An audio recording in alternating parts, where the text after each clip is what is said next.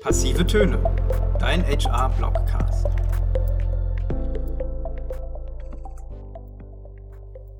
Herzlich willkommen zum Y-Apply Blogcast. Mein Name ist Simon Herzing und ich bin bei Y-Apply im Customer-Bereich tätig. Die heutige Folge heißt Der Guide für die Kandidatenansprache. Active Sourcing auf Business-Netzwerken hat im Recruiting längst Einzug gefunden. Immer mehr Unternehmen entdecken die Direktansprachen unter anderem mithilfe des Xing Talentmanagers oder LinkedIn Recruiters für sich. Kein Wunder, denn laut Monster-Studie von 2019 wollen mehr als 50 Prozent aller Kandidatinnen vom Unternehmen angesprochen und umworben werden. Neben prominenten Netzwerken wie GitHub und Stack Overflow bieten auch kleinere, unbekanntere Plattformen wie BrainGuide oder GetIn IT für spezifische Berufsgruppen in IT, Wirtschaft und Recht eine gute Möglichkeit, Talente direkt zu kontaktieren. Was viele dabei nicht wissen, neben diesen kostenpflichtigen Netzwerken stellen manche Anbieter ihre Tools im Basisformat kostenlos zur Verfügung. Beispiele hierfür sind unter anderem Recruitem und HireTool.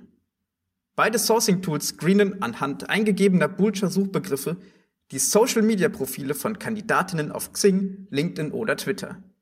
HireTool durchforstet zusätzlich Facebook und GitHub. Zur Identifikation qualifizierter Kandidatinnen gehört jedoch viel mehr als nur ein Jonglieren mit Boolschen Befehlen und das Scannen unzähliger Profile. Die Kunst der aktiven Suche nach neuen Teammitgliedern liegt in der richtigen Ansprache.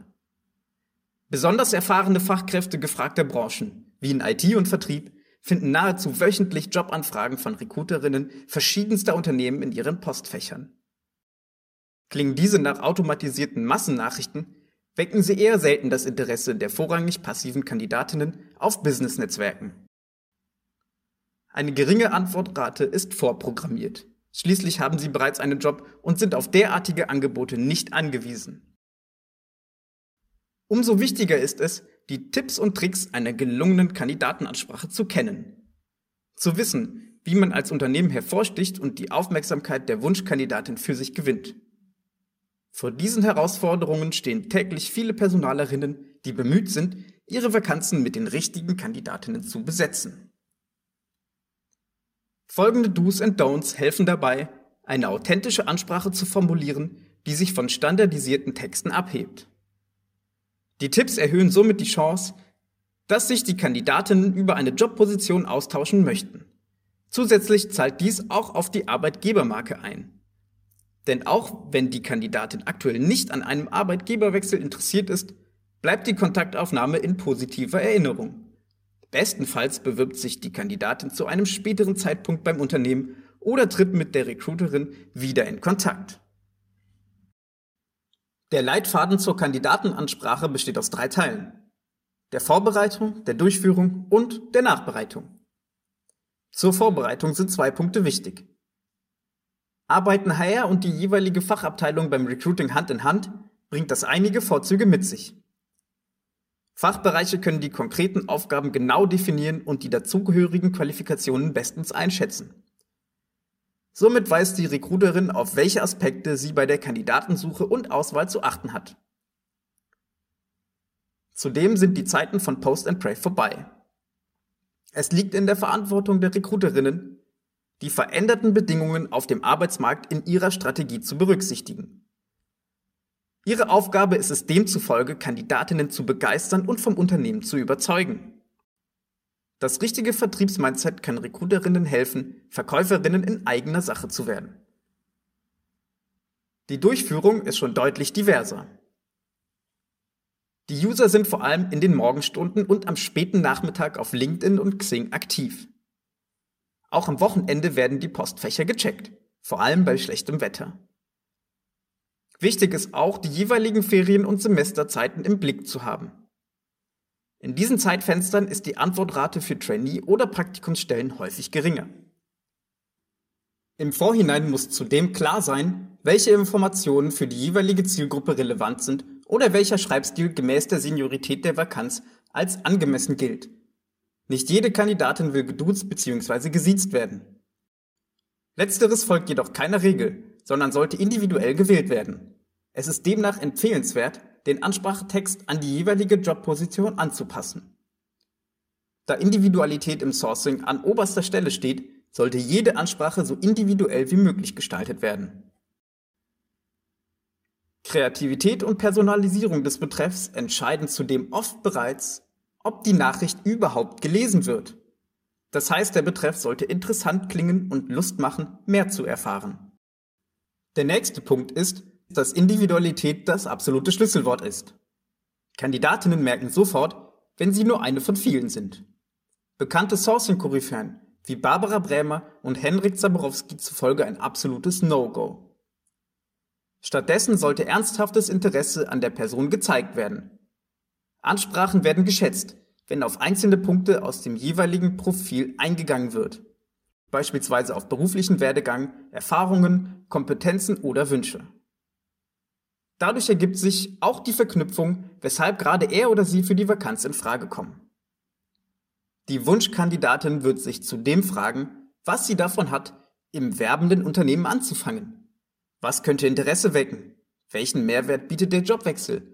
Und warum sollte sich die Kandidatin genau hier bewerben?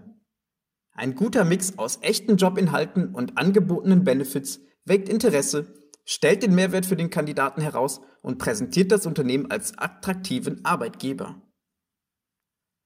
Weiterhin ist ein ehrliches Auftreten sehr wichtig, denn werden zu Beginn große Versprechungen gemacht, sind die Erwartungen der Talente entsprechend hoch. Daher sollte nichts geäußert werden, was nicht der Wahrheit entspricht oder nicht eingehalten werden kann. In diesem Zusammenhang sollte auch unbedingt das Kununu und Glassdoor Profil sowie die eigene Karriereseite überprüft werden. Diese Zugangspunkte werden nach der Kontaktaufnahme zuerst angeschaut und vermitteln der Kandidatin einen ersten Eindruck vom Unternehmen. Die Kandidatin soll außerdem das Gefühl vermittelt bekommen, dass das Jobangebot ernst gemeint und sie genau die richtige Wunschkandidatin ist. Gleichzeitig soll sie sich zu nichts verpflichtet fühlen und überzeugt statt überredet werden.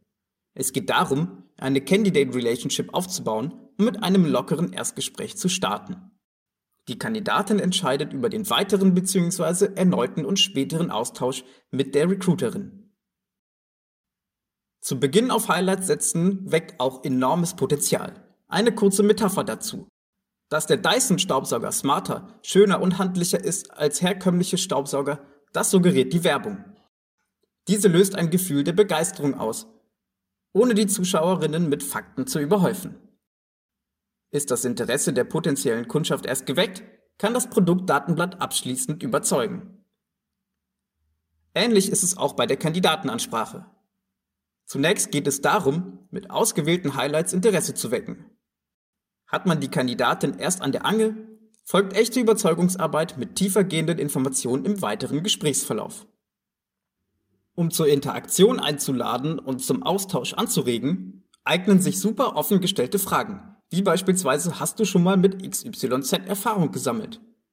Damit signalisiert die Recruiterin Interesse am identifizierten Kontakt und zeigt ihr Wertschätzung.